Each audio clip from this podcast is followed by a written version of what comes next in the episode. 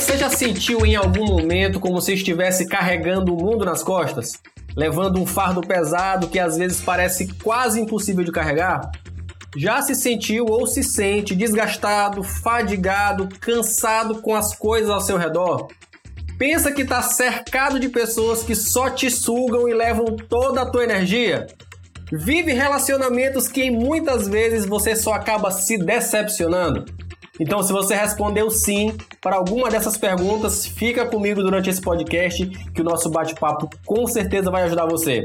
Está começando o Jornada Cast. Hey, hello everybody! Bem-vindo, bem-vinda. Eu sou Rafael Teles e tenho a satisfação de estar contigo durante essa jornada. E por aqui também, nosso parceiro Gabriel Teles. Fala, Rafael. Mais uma vez, um prazer estar aqui com você para bater esse papo, levar conhecimento, experiência para quem está nos ouvindo. E vamos que vamos, prosseguir nessa jornada. E o nosso convidado de hoje é um ninja, um cara que me ensinou muito. Não sei se ele sabe disso, mas aprendi muito com ele. Conheci há cerca de 8, 10 anos em um dos melhores treinamentos de inteligência emocional, de autodesenvolvimento que eu já tive. O cara é empresário, ele tem, ele tá hoje à frente da Operação Dom Luiz, é um restaurante que fica no São Luís Lagoa Hotel. Tem mais de 14 mil horas facilitando o Empretec, que é um programa da ONU realizado aqui no Brasil pelo Sebrae. Ele é coach, Master Avatar, depois ele vai explicar o que é isso.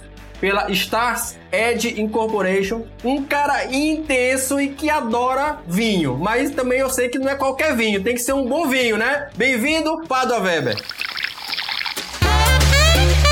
Bom dia, pessoal. Que bom, que felicidade estar aqui com vocês e essa oportunidade que o Rafael e o Gabriel estão me dando para a gente poder bater um papo sobre esse assunto vital que é a inteligência emocional e que eu acabo chamando de maestria emocional. E vai ser fantástico. Temos muita coisa bacana para a gente trabalhar nesse, nesse nosso podcast. Obrigado mais uma vez e vamos em frente. Vamos arrochar. E escuta só, durante esse intervalo do primeiro para esse podcast que você está ouvindo agora, a gente recebeu alguns comentários, alguns feedbacks, pessoas que escreveram pra gente, mandaram mensagem no WhatsApp, pessoas mais próximas, alguns que mandaram mensagem no Instagram. E a responsabilidade aumentou, viu, Pada? Porque o pessoal elogiou muito o primeiro episódio com a Adriana Albuquerque. Você que não ouviu ainda, fica aí até o final. Depois você vai lá no primeiro episódio, onde a gente fala muito sobre felicidade, sobre sucesso, sobre o começo dessa nossa jornada. E aí agora a responsabilidade do Pado aumentou. Muita gente falando assim: olha, tem que manter manter o nível, eu tenho que chamar agora só gente foda, gente boa, porque o negócio tá pegando. E nesse episódio, que segue o episódio anterior, que foi a nossa pré-jornada, a gente começa a preparar a nossa bagagem, né? Começa agora a colocar itens, a gente viu que planejamento é fundamental, então agora é a hora de você sentar, colocar as coisas em cima da cama, abrir a sua mala e começar a perceber o que é que você vai precisar levar durante a sua jornada, o que é importante para você durante esse período que vai te levar a alcançar de uma forma mais rápida o teu sucesso.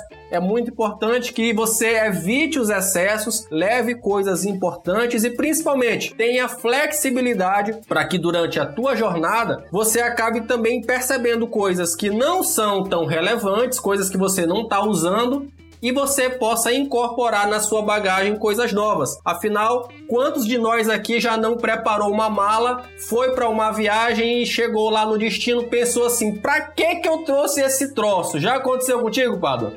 Claro. Acho que com todo mundo, né? Você bota coisa que você não precisa. E assim também é na vida. Você carrega coisas nas suas memórias emocionais, que a gente vai falar sobre isso aqui, e você vai perdendo a capacidade de trazer o que está no inconsciente para o consciente. E se você não faz esse exercício, você fica com esse troço na tua memória emocional e isso vez por outra aparece. E se você não investiga, você não integra. E se não integra, continua sofrendo por conta de não olhar nessa bagagem o que é que não me serve mais. Aí fica parecendo aqueles mochileiros que a gente olha geralmente fazendo aí grandes trilhas, o cara que tem uma mochila maior do que a dele, que ele anda, anda todo corcundo e curvado, carregando um peso monstro. Claro que às vezes ali o cara realmente precisa daquele material, mas muitas vezes na nossa vida a gente não precisa desse peso todo. Vou te dar um exemplo. Eu fiz um jejum de quatro dias e meio em 2008 na Chapada da Diamantina um trabalho voltado para desenvolver o lado da espiritualidade. Eu nunca tinha feito acampamento na minha vida. E a gente teve então que levar material para ficar acampado, barraca. Eu levei uma mochila que a gente chama mochila de ataque, que é aquela menor que você carrega nas costas, e a mochila cargueira com a parte pesada. Ok, para a gente chegar lá onde era o local, no Vale do Pati, depois de Machu Picchu, Machu Picchu é considerado o lugar mais incrível para você fazer trilhas. Haviam mulas que iam levar a nossa mochila cargueira para subir um monte de mais ou menos uns 1.200 metros. E a gente, cada um levando a sua, a sua mochila de ataque. Eu, como nunca tinha acampado, eu comprei tudo que é possível e imaginável para poder ir para esse troço. E na subida, éramos nove pessoas. Eu tava com a mochila muito pesada. Não havia necessidade de eu levar tudo aquilo, eu podia ter colocado na cargueira. Mas a falta de experiência e também o excesso de querer colocar coisas sem poder, sem saber de fato o que, que realmente precisava, eu me sobrecarreguei. O que, que eu tive que fazer? Eu tive que me desfazer de alguns itens e entregar para as outras pessoas. Moral da história: quando você está sobrecarregado emocionalmente, você não só faz mal para si, mas também prejudica outras pessoas que estão com você. Então, não coloque nada que impeça você de avançar nessa jornada.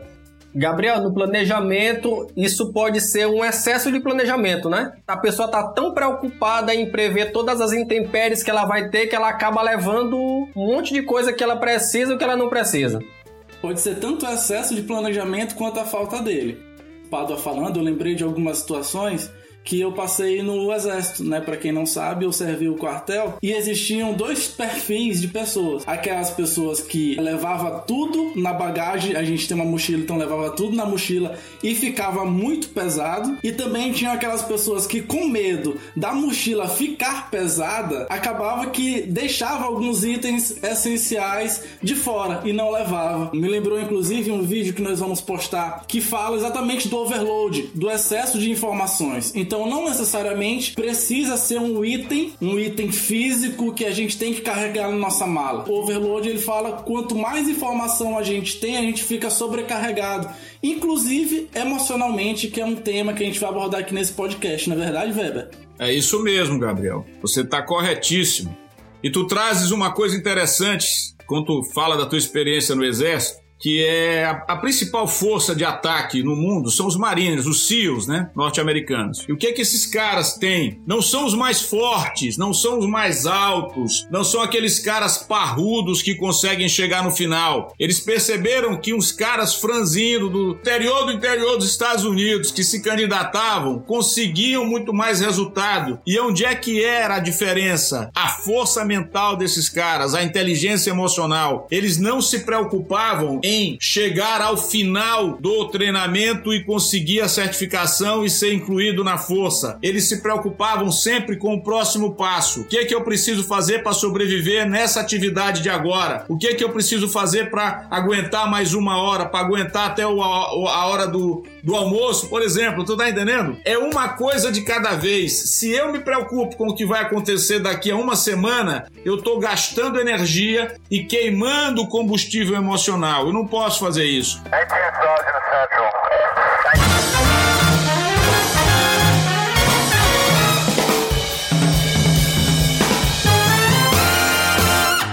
E para vocês prestarem atenção, esse é só o introdutório, é só o comecinho do podcast, a gente nem começou a falar ainda do que é, na verdade, inteligência emocional, que pra gente aqui, quando a gente tá arrumando a nossa bagagem, é um dos itens indispensáveis, é fundamental iniciar a minha, minha jornada, levar na minha bagagem inteligência emocional. É um daqueles itens que não pode ficar de fora. E a inteligência emocional, de acordo com Daniel Goleman, Goleman, no seu livro, ele fala que a inteligência emocional está entre os 80% de fatores que são responsáveis pelo nosso sucesso. Por muito tempo acreditava-se que a pessoa de sucesso ela precisava de QI, de quociente de inteligência, né? Aquele raciocínio lógico, as coisas que a gente aprende durante o ensino fundamental, o ensino médio, a faculdade. Só que o Goleman ele, ele diz na, no livro que apenas 20% do nosso sucesso é consequência da nossa QI, do nosso QI. E 80% vem de outros fatores, entre eles a inteligência emocional. Então, Pádua, o que raio é inteligência emocional?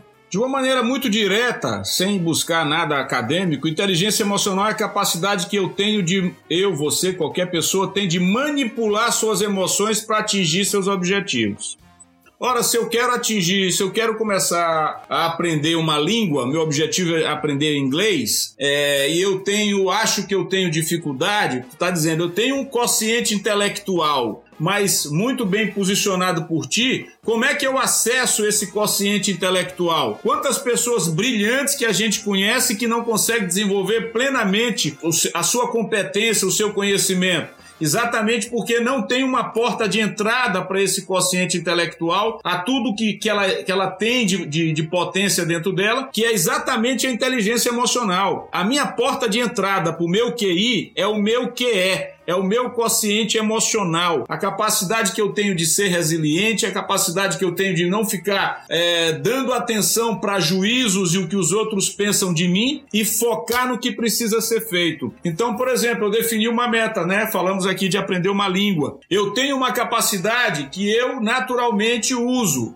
Para ser uma meta, ela exige a possibilidade de fracassar. Se eu não tenho possibilidade de fracassar, eu não tenho uma meta. As pessoas com baixo, com baixa inteligência emocional, elas passam a ter medo, que na, isso existem medos atávicos, a gente tem medo de de ser preterido, de ser humilhado, de não saber das coisas. Então esses medos a gente todos nós temos. Na medida em que eu desenvolvo a minha inteligência emocional, tu colocas muito bem no nosso no, no nossa pauta de conversa que ela pode ser desenvolvida. O QI não. O QI você tá com ele, você nasce com ele. É fruto de todo um processo ligado à tua tua gestação, ligado ao que nossos pais estão trazendo. Então, o QI, a gente nasce com esse troço. É claro, tem a parte parte genética, que é de herdabilidade, corresponde a 50%. Tem os outros 50% que vão ser desenvolvidos na primeira e segunda infância. É 0 a 2, primeira infância. 2 a 7 anos, segunda infância. O que os nossos pais ou quem cuidou da gente faz conosco nesses 0 a 7 anos é decisivo para que a gente desenvolva a nossa inteligência emocional. Esses outros 50% tem 0 a 2, 2 a, 2 a 7, primeira e segunda infância. E tem o social, aquilo que a gente vivencia no ambiente familiar, no ambiente da escola e nossas relações com amigos. Então, nós estamos falando que nós somos seres biopsicossociais. 50% é genético, a gente herda, que pode aparecer ou não. Vai depender do segundo 50%, que são os estímulos, os gatilhos que a gente vai tendo no nosso processo de criação e na nossa convivência, na, so na nossa socialização. Então a inteligência emocional ela pode ser desenvolvida. Mesmo que eu traga elementos genéticos importantes no meu QI, eu preciso da inteligência emocional para poder plenamente frutificar e aparecer com os meus talentos, com os meus dons, com as minhas competências. Então não adianta nada eu querer alguma coisa e não ter inteligência emocional. Querer não é poder, só passa a ser poder se eu me trabalho internamente, se eu consigo sair da, do límbico, que é o nosso cérebro emocional, e trazer para o neocórtex, fazer análise sincera. Por que, que eu estou com esse sentimento, com essa emoção agora? Por que, que eu estou me contando uma história que eu não tenho capacidade de aprender inglês, que é difícil? Isso está ligado com o nosso processo de criação, as memórias que nós tivemos, quando nosso papai e nossa mamãe, ou quem nos criou, diz assim: menino, tu não sabe fazer as coisas. Ô menino burro, difícil de aprender, teu irmão aprende com muito mais facilidade. Isso a gente pensa, não é com maldade que eles fazem isso, por isso a gente não pode culpá-los. Mas existe aí algo que é as são as pessoas mais importantes que estão falando algo que chega cachapando a gente. Então, se eu não, no meu processo de me tornar um ser maduro, eu não tenho essa capacidade de avaliar que aquilo foi num contexto que não é realidade, eu fico com essa memória emocional limitadora e acho que eu não tenho capacidade de fazer as coisas.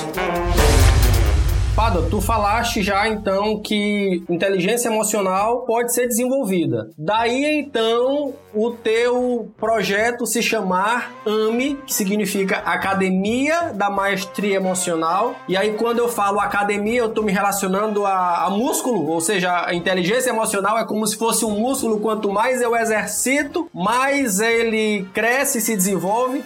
É perfeita analogia, exatamente essa. Eu vou para uma academia para quê? Para desenvolver musculatura.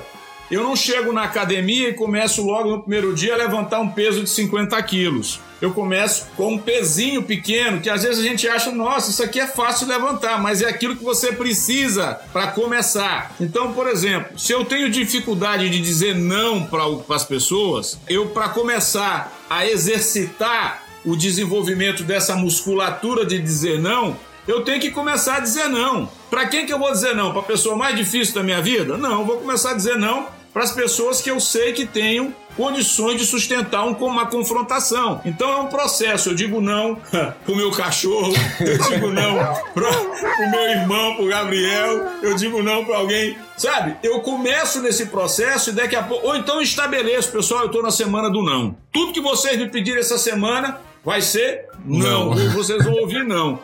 É em tom de brincadeira, mas eu tô reforçando, eu tô mandando um, uma, uma mensagem pro meu cérebro de que eu não vou mais aceitar certas coisas. E qual é o grande lance? Quando eu faço três vezes uma coisa, o meu cérebro, ele entende que eu quero que essa coisa passe a ser uma realidade na minha vida. Se eu disser não só uma vez, não pega. Se eu disser duas vezes, não pega. Se eu disser três, o cérebro, opa, ele quer agora que isso seja uma realidade na vida dele. Só que eu preciso de 21 dias de repetição. Vocês já ouviram falar disso? Com certeza. Esses 21 dias é exatamente um novo caminho sináptico que eu tenho que fazer para que esse hábito ele se incorpore na minha vida. O que é que eu estou fazendo? Desenvolvendo uma musculatura. Então qualquer novo hábito, qualquer caminho qualquer ação que eu queira implementar na minha vida e que eu não estou fazendo, três vezes eu abro a porta, 21 vezes eu consolido o caminho, Sim, faço muito essa analogia durante os meus treinamentos, que a gente quando vai pra roça, facilmente você que não, mesmo não conhecendo o ambiente, você sabe por onde você deve ir, porque ali vai ter uma trilhazinha, que é onde o, o mato tá batido, é onde aparece a terra, onde você sabe, ah, por ali passou alguém. É o tal do caminho Perfeito. neural que é construído quando a gente precisa acessar novas respostas. Exato, caminho neural, caminho sináptico, novas sinapses vão ser feitas, e aí você então começa a mandar para cá, para o neocórtex, eu posso conseguir o resultado. E na medida em que eu consigo o resultado, aí entra os processos de coaching que tu sabe melhor do que eu. Eu vou tendo, me dando desafios maiores. Na medida em que esses desafios eu vou conseguindo superar essa jornada, eu vou ganhando a musculatura emocional. O que é uma musculatura emocional? É a capacidade que eu tenho de tomar decisões, às vezes nem tão difíceis, né? Porque eu posso estar com tanto receio e medo, ansioso, que eu não tomo as decisões, eu sou levado pelas circunstâncias. Mas a musculatura emocional é a, é a capacidade que eu tenho de tomar decisões difíceis e, mais do que fazer minha vida funcionar, fazer minha vida valer a pena. Como? Me desafiando, não tem jeito. Eu só consigo resultados, evolução, se eu me desafiar. Caso contrário, não tem, tem mesmice, tem certeza demais, e aí você descamba para subterfúgios, vícios, não tô sabendo lidar com minhas angústias, vou para depressão, para remédio controlado, ansiedade, rivotril. Aí vem as tarja preta toda. Tu falaste um negócio interessante que é começar a se dar desafios maiores. A gente voltar a essa nossa analogia da academia. Se você ficar, começou lá com aquele pezinho de um quilo que você começou lá a fazer seu exercício e passar um ano com esse mesmo pezinho de um quilo, o músculo não vai desenvolver. Aí, uma coisa que eu aprendi, um bate-papo até com um professor de educação física, um profissional de educação física num, num treinamento que a gente fazia em São Paulo, ele falava o seguinte, Rafael, é fundamental para o músculo sofrer estresse. O que é que é esse estresse? Você começou com 1 quilo, na semana seguinte você colocou 2 quilos, na outra semana 3 quilos. Esse, esse aumento de carga é justamente você submeter o seu músculo ao estresse para que nesse enfrentamento do estresse o teu músculo reaja liberando mais força e te dando a capacidade de suportar maiores desafios. É aí onde o músculo começa a crescer, é onde o cara desenvolve a inteligência emocional, não é isso?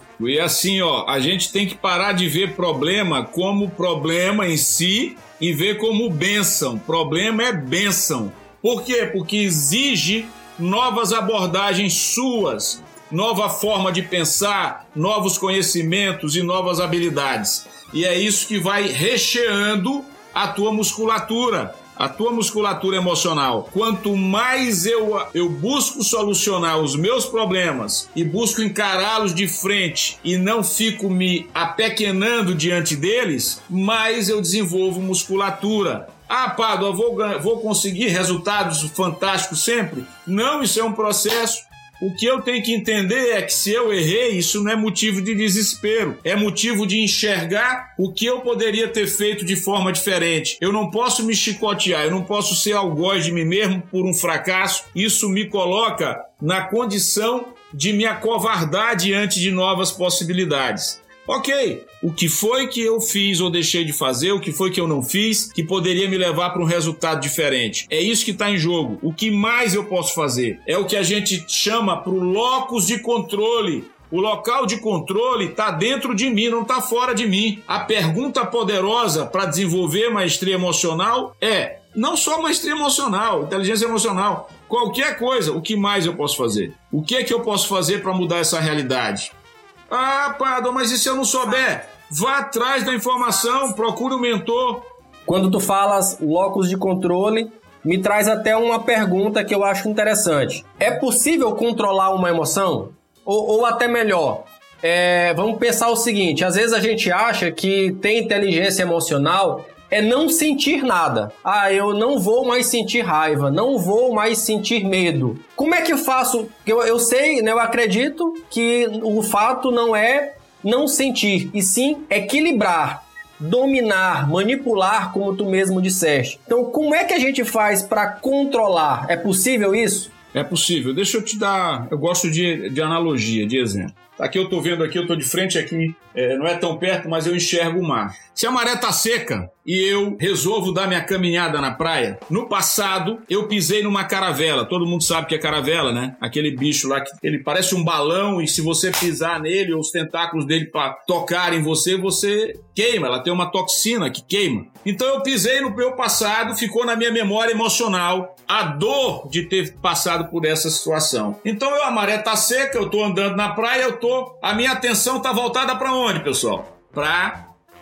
caravela. Será que tem caravela no meu caminho? E aí, o céu tá maravilhoso, o sol tá fantástico, hoje tá um dia lindo, fantástico, mas a minha atenção tá direcionada para onde? Não pisar em caravelas. Para resistir à experiência de que eu passei no passado. Tá lá na minha memória emocional. Então eu tive um, uma dor emocional que ficou na minha memória isso me traz um sentimento. Por isso que sentimento e emoção são coisas diferentes. Emoção é uma coisa química, cerebral. Eu tive uma experiência, isso me gerou dor ou prazer. E aí isso carrega um sentimento. Qual é o sentimento de eu estar caminhando na praia? Eu não quero passar por isso de novo. Vamos para outro extremo. Então, primeiro extremo, resistência. Eu não quero experimentar isso porque me trouxe dor. É a mesma praia. A minha filha coleciona búzios, conchas do mar. Papai, o senhor vai caminhar? Se o senhor achar uma concha de cor azul, traz para mim, para minha coleção. Eu tô na mesma praia, Agora é o outro extremo, desejo. Eu quero, desejo encontrar uma concha. A praia tá linda e maravilhosa. A minha atenção agora não é mais na dor, é no prazer de encontrar algo que minha filha quer muito. Apesar de ser prazeroso, eu tô com atenção fixa em algo e eu deixo de curtir tudo que tem na praia. A paisagem, as pessoas, sabe? As belezuras que estão por lá, tudo eu deixo de curtir. Por quê? Porque minha atenção está fixa em algo. O ideal é neutralidade, é não ter julgamento, é atenção livre para que eu possa escolher o meu sentimento, a minha emoção e aproveitar tudo que tem à minha disposição. Não é não sentir, mas é ser neutro para entender quando é que a minha avaliação, o meu julgamento está contaminado por algo do passado. E eu só consigo fazer isso numa condição de neutralidade. Essa neutralidade me permite tomar decisões e fazer escolhas muito mais enriquecedoras e produtivas. Eu estou eliminando o sentimento? Não. Eu estou só evitando que ele contamine a minha forma de ser, de agir, de pensar. Repetindo, emoções têm a ver com as histórias que eu me conto, histórias com H e histórias com e histórias com E. Estão ligadas às tuas memórias emocionais que estão aqui, ó. Lá no sistema límbico, a gente tem o cérebro reptiliano,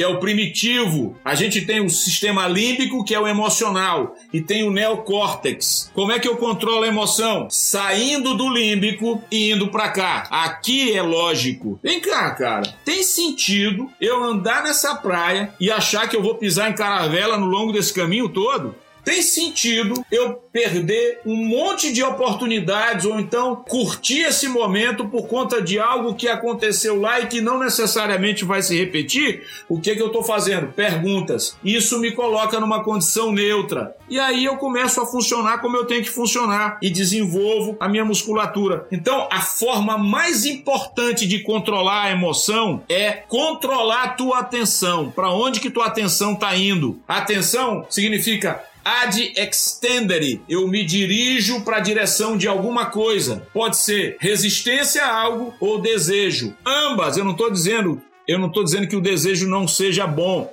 Eu estou só dizendo que se eu tiver muito contaminado, ou dependendo da intensidade, eu posso negligenciar coisas. Imagina o Gabriel, como ele comentou lá do exército. O cara não bota tudo que ele precisa na mala, porque ele não quer carregar peso, correto, Gabriel? Correto. Se ele não quer carregar peso, ele tem um desejo de que a coisa fique mais levezinha para ele. Ele não está agindo com neutralidade, porque ele está contaminado por um desejo de não carregar peso. Isso impede dele fazer análises muito mais equilibradas e isentas da contaminação emocional. Toda crença irracional, ela carrega consigo duas coisas: exigência e rótulo. Esse rótulo e essa exigência a gente tem não só com os outros, mas com a gente mesmo. Vamos voltar para o inglês. Cara, eu não tenho capacidade de aprender inglês. Eu sou burro. Ai, que burro, dá zero pra ele. Eu tô me detonando, porque eu entendo que eu tenho que ser tão bom de inglês que nem fulano de tal que tem uma capacidade talvez maior de cognição do que a minha, eu tenho mais facilidade para língua. Eu tinha que ser igual o Gabriel, porque o Gabriel aprendeu rapidinho. Não posso me comparar com os outros, eu sou diferente dos outros. Esse ser grande que é a consequência, a raiva, eu, eu não vou eliminar minha emoção. É impossível eliminar um sentimento. Mas eu posso reduzi-la de um tamanho intenso e grande para um tamanho pequeno. Essa é minha responsabilidade, não deixar que ela me detone e que libere no meu organismo uma substância que em excesso vai nos, vai nos prejudicar, que é o cortisol. Fica 48 horas na nossa corrente sanguínea. E eu preciso fazer duas coisas para eliminá-lo: beber muita água e fazer atividade física. Excellent!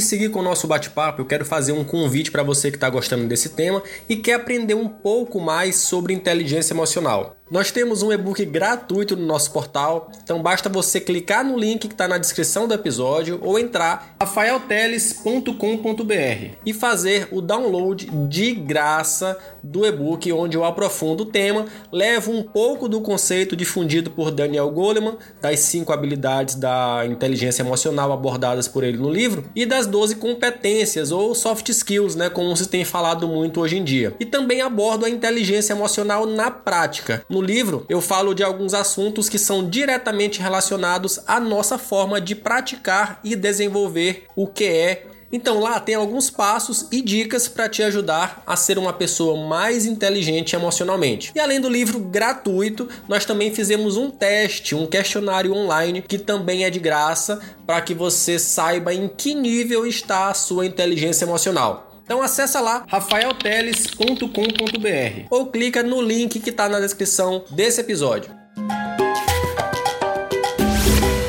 Por falar em cortisol, ainda agora o Weber tocou num assunto muito importante, que exatamente são a questão dos problemas. Rafael até citou um tema que é corriqueiro hoje, que é a questão da pandemia. Então eu trouxe para a gente alguns dados para exatamente exemplificar e mostrar esse reflexo da pandemia hoje no comportamento das pessoas, e não só comportamento físico, mas principalmente nesse emocional.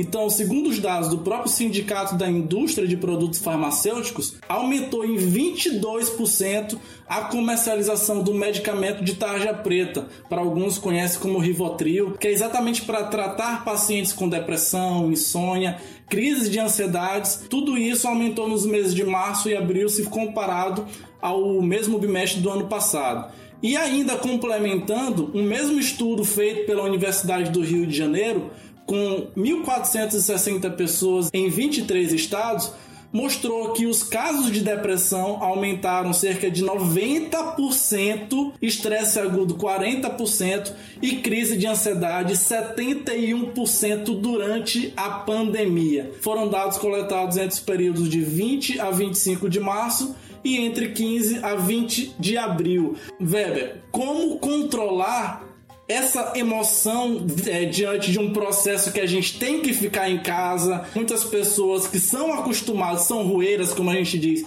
são acostumados a sair de casa, são acostumados a bater um papo com os amigos, ter uma rotina e drasticamente essa rotina muda. Como é que a pessoa consegue se controlar e principalmente não sofrer desse tipo de, de problema ou de doença? E até complemento a minha pergunta: tem a ver essas doenças, o aumento dessas doenças com a consequência da falta ou ausência de inteligência emocional? Em relação a remédio, eu acho que se a pessoa está num momento muito difícil e está se sentindo numa situação em que ela não está conseguindo lidar com as suas angústias, ela precisa procurar um psiquiatra para ser medicada e ao mesmo tempo acompanhada por um psicólogo. Então aqui quem sou eu para dizer que não? A outra coisa vai ao encontro do que nós estamos trabalhando aqui. É a capacidade que eu tenho de manejar minha atenção para uma condição de neutralidade e pensar assim: o que está me levando? Qual é a história que eu estou me contando que está me levando para isso? Em relação a essa situação. Porque quando eu começo a identificar as histórias do tipo, ah meu Deus, eu vou quebrar, eu vou perder meu emprego, isso não me coloca em uma situação de agir é, de forma lógica. Então, por exemplo, eu fechei a minha operação no restaurante dia 2 de abril, demiti 17 pessoas. Porque na nossa cabeça veio, cara, a gente não sabe o que vai acontecer, o hotel fechou, e aí a gente precisa indenizar esse pessoal para eles terem da onde tirar grana, porque cada dia que passasse sem a gente ter receita, ia comprometer a indenização deles. Todos estão recebendo seu dinheiro pelo seguro-desemprego, FGTS, mas, por outro lado, e a gente? Eu e meu sócio. Então a gente resolveu voltar à operação semana passada só com delivery, sem histórico, sem nada. Vamos atrás, vamos aprender a mexer em Canva, vamos aprender. Achei um aplicativo chamado menudino.com que você faz direto no aplicativo pedido, cadastrei a empresa, botei os pratos todos. Isso reduziu a angústia. O que, é que eu estou querendo dizer? Eu preciso entrar em ação, mesmo que eu esteja no confinamento, mesmo que eu esteja na quarentena em casa, eu preciso criar rotinas. Então, se eu acordava todo dia sete horas para poder ir trabalhar, eu continuo acordando sete, faço meu café, meu de jejum e me preparo para trabalhar entre aspas, como se eu fosse trabalhar e começo a desenvolver algo produtivo em casa. Então eu preciso ter rotina em casa, para que o cérebro entenda que minha vida não mudou drasticamente, eu só não tô saindo, mas eu tô tendo meu trabalho das 8 às 12, das 14 às 18. Eu preciso definir uma rotina. Pado, mas eu não tô fazendo o mesmo trabalho. Beleza, defina uma rotina em casa. Você tá sem empregada, você tá sem a colaboradora, a diarista, tá o que quer que filhos, seja. Tá cuidando dos filhos. Isso, insira isso como se fosse um trabalho para você. Eu vou limpar o quarto, vou limpar a casa, vou limpar banheiro. Faça isso uma rotina, porque isso vai reduzir a tua angústia. Para de ficar ouvindo e vendo esse monte de informação maluca, várias versões de infectologista de todos os tipos. Você já tem o essencial, já sabe que não pode estar tá levando a mão no nariz, a mão nos olhos, a mão na boca, álcool em gel, etc. Pronto! Higiene, não fica vendo porcaria. Vou dizer por quê, por mais que a ciência esteja avançada, aquilo volta para o princípio da incerteza. Por mais que hajam estudos científicos, trabalhos de alto nível, nunca são completos. Existe um teorema, que é a prova de Godel, que é o teorema da incompletude de Godel. Esse cara diz o seguinte: qualquer modelo lógico da realidade é incompleto. Então, estudos que estão vindo, que a gente está vendo aí, lockdown, nada é garantia que é, que é o correto a fazer. Essas decisões não podem ser tomadas por terceiros em relação à nossa vida. Quem tem que fazer as coisas por nós somos nós. Estabeleça rotinas, estabeleça um processo da hora que você acorda até a hora de dormir e não fique se contando histórias detonadoras. Isso é uma pré-condição para você manejar o teu emocional. É muito mais negócio eu ouvir uma boa música, eu ler um bom livro, a minha rotina caseira e pronto, cara, sem essa de querer e tomar de repente, vá atrás de alguma receita de um, de um chá, busca informação, utiliza o tempo. Ao invés de ver porcaria na TV e ouvir porcaria pelo rádio, o que quer que seja, é, não podcast como esse nosso, mas podcast do desespero. Fuja disso. Vá atrás de coisas edificantes. Aí sim você está se ajudando a não se contaminar emocionalmente, não ficar imaginando bobagem, não ficar criando uma situação que não existe. Foco na neutralidade para você fazer as análises corretas e crie uma rotina no seu dia para que o cérebro possa te ajudar a sair dessa situação.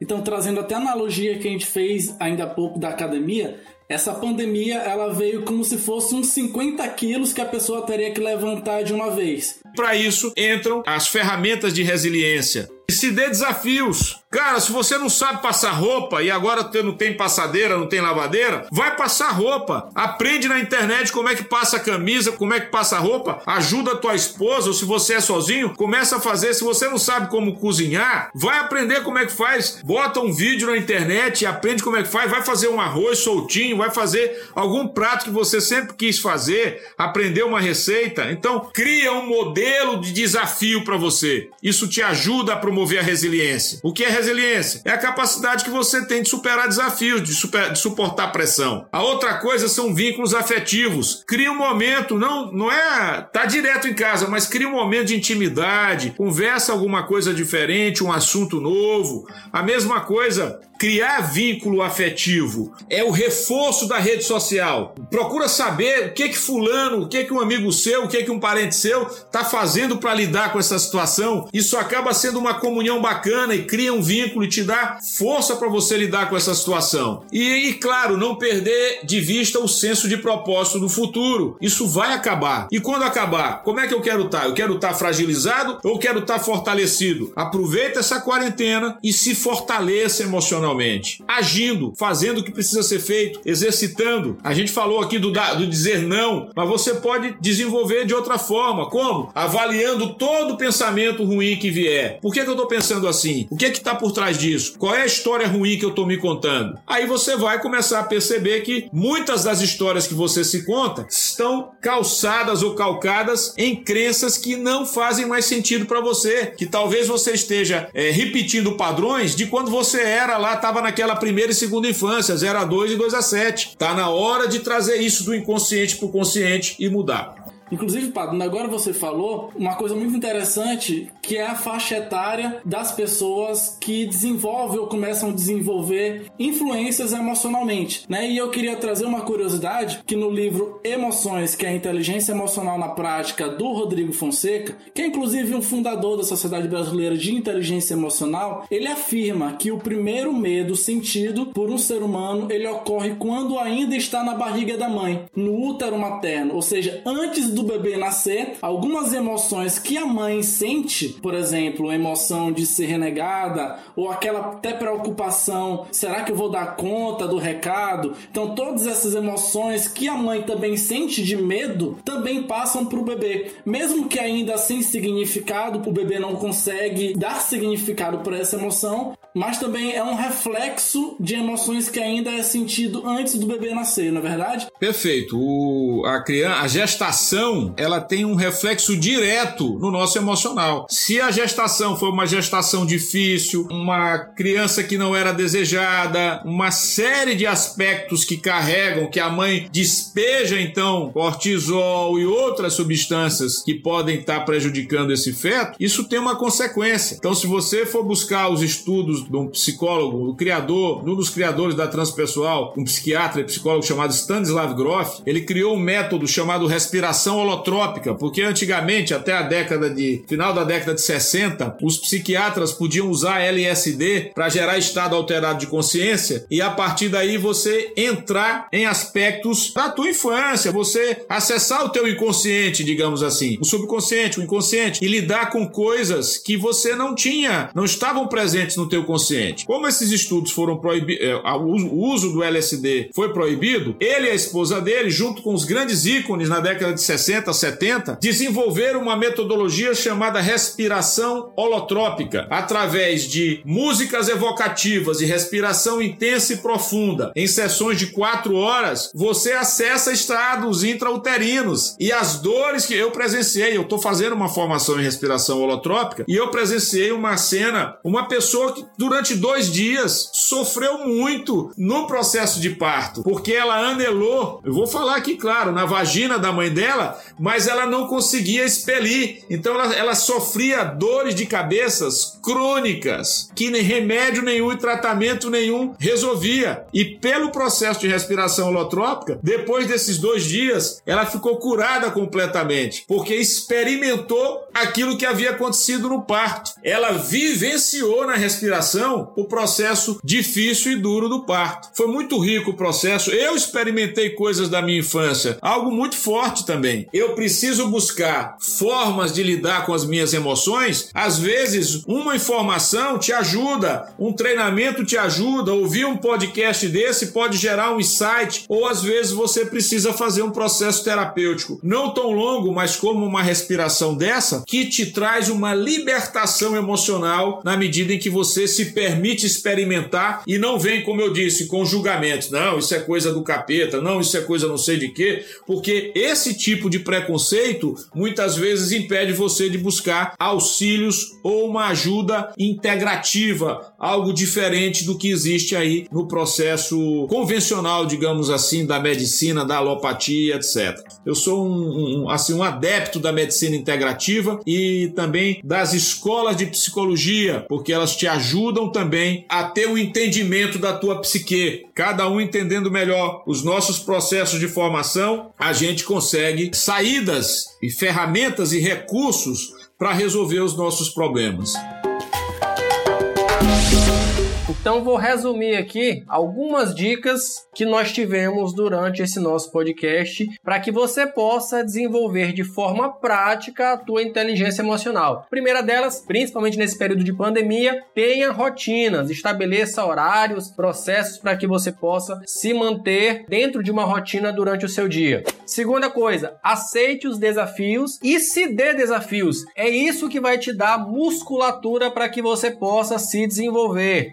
Terceira coisa, crie momentos para nutrir os vínculos afetivos. É aquele abraço, aquele beijo, aquela ligação, até mesmo de vídeo, né? Aproveitando aí as várias ferramentas de tecnologia que nós temos hoje, para que você possa ter convívio social com as pessoas que você ama e até com aquelas que você não tem muita proximidade, mas que vale o momento para que você retome esses vínculos. Quarta dica: crie o seu senso de propósito e entenda o seu porquê. Por que, que você está passando por aqui? Aliás, você vai só passar por aqui, né, nessa vida, nessa jornada, ou você vai deixar um legado? E quinta e última dica, das várias que foram dadas por aqui, elimine cortisol da sua corrente sanguínea. E para isso, beba água e faça atividade física. E para aqueles que são casados aí, que têm relacionamento, sexo também é muito bom, né, Padre? Oh, yeah. É, meu amigo, é importante, é importante.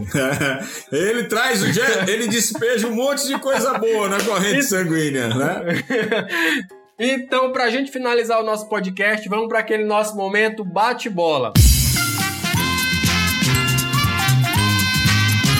Pado, Vou te fazer aqui quatro perguntas e você vai ter aí o tempo de um stories lá do Instagram, 15 segundos para responder essas perguntas sem pensar muito. Primeira pergunta: a melhor forma para aproveitar o seu dia, seu carpe diem? Aproveite seu dia. A melhor forma é você entender que precisa fazer as suas coisas de propósito e não deixar a vida te levar. A pessoa mais inteligente da escola é a que vai ter mais sucesso na vida? A, não, a que, mais, a que tem mais inteligência emocional, que sabe lidar melhor com as emoções e que, e que tem um propósito de vida. Isso foi feito uma pesquisa na década de 50 para 60 em Harvard. Quem tinha meta, quem tinha objetivo e propósito, 30 anos ou 40 anos depois foram ver aqueles que se deram melhor, 3% da turma que tinha se dado melhor, todos tinham um propósito claro na vida. O que, é que eu quero para minha vida? Tá? Então eu preciso ter propósito, e entender que é isso que vai me movimentar no dia a dia, na jornada que vocês estão trabalhando. Terceira pergunta: prático ou carpe diem? Só para quem não sabe, prático e carpe diem são dois treinamentos fantásticos que o Padua tem, que compõem lá a academia do, da maestria emocional. Então, Padua, prático ou carpe diem? O carpe diem cuida da sua cabeça, o prático cuida da sua empresa. Então são duas coisas que se complementam.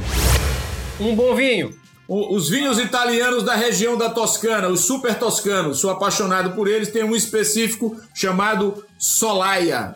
Minha mãe gosta do Quinta do Morgado. E ela ainda bota duas pedrinhas de gelo A minha também. Ela não suporta vinho seco.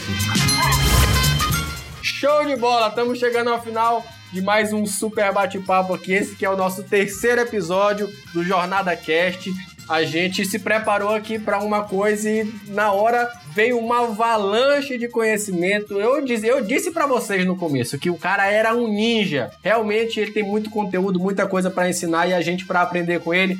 Pada, muito bom te ter por aqui. Deixa aí as suas considerações finais, aquilo que você quer falar na sua despedida pessoal. Não, eu que agradeço a você, Gabriel, a, a Rafael, que me fez esse convite. Muito feliz em te, re, em te rever e, enfim, acompanho também o teu, o teu trabalho. Parabéns por essa iniciativa. Eu acho que isso é, um, é uma iniciativa rica que ajuda as pessoas nesse processo evolutivo, nessa jornada de evolução, trazendo conteúdos ricos que permitam às pessoas fazerem as suas autoavaliações, fazerem as suas integrações. Eu digo que nem tudo que é emocional é terapêutico no sentido de ter que fazer uma análise, ter que fazer uma psicoterapia. Estou dizendo que isso é importante, mas às vezes uma pessoa ouvindo um podcast desse ou outros que vocês vão estar fazendo, elas têm sacadas que são decisivas em suas vidas, mudam suas vidas a partir de uma frase, de um, de um comentário, e isso tem totalmente mérito. Então, parabéns para vocês pela iniciativa e contem comigo para futuros podcasts, tá bom? Muito obrigado. E quem quiser achar o Pádua, vai lá no site dele,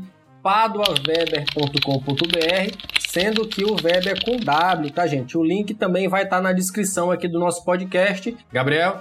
Lembrando, Rafael, que o Instagram do Padua é paduaweber, também com W. E queria inclusive aproveitar para agradecer a presença dele aqui no nosso podcast, trazendo a sua experiência, um grande conhecimento que ele carrega da inteligência emocional e também lembrar de todos aqueles que estão nos ouvindo que nos dão uma força ao compartilhar os nossos podcasts, que deixam comentários e feedbacks para a gente evoluir. E digo mais, no próximo podcast vê muita coisa boa aí. Então fica mais uma vez o nosso convite para você que gostou desse nosso bate-papo, quer acompanhar mais desse conteúdo, você pode visitar o nosso portal rafaelteles.com.br. Lá no nosso canal do YouTube o conteúdo continua em um outro formato e você também pode seguir a gente no Instagram com pílulas com frases inspiracionais, aquilo que vai agregado a uma imagem, algo que você pode compartilhar também com as pessoas que você ama. Então, como eu sempre falo por aqui, a nossa intenção é ser uma mão amiga, é ser um guia,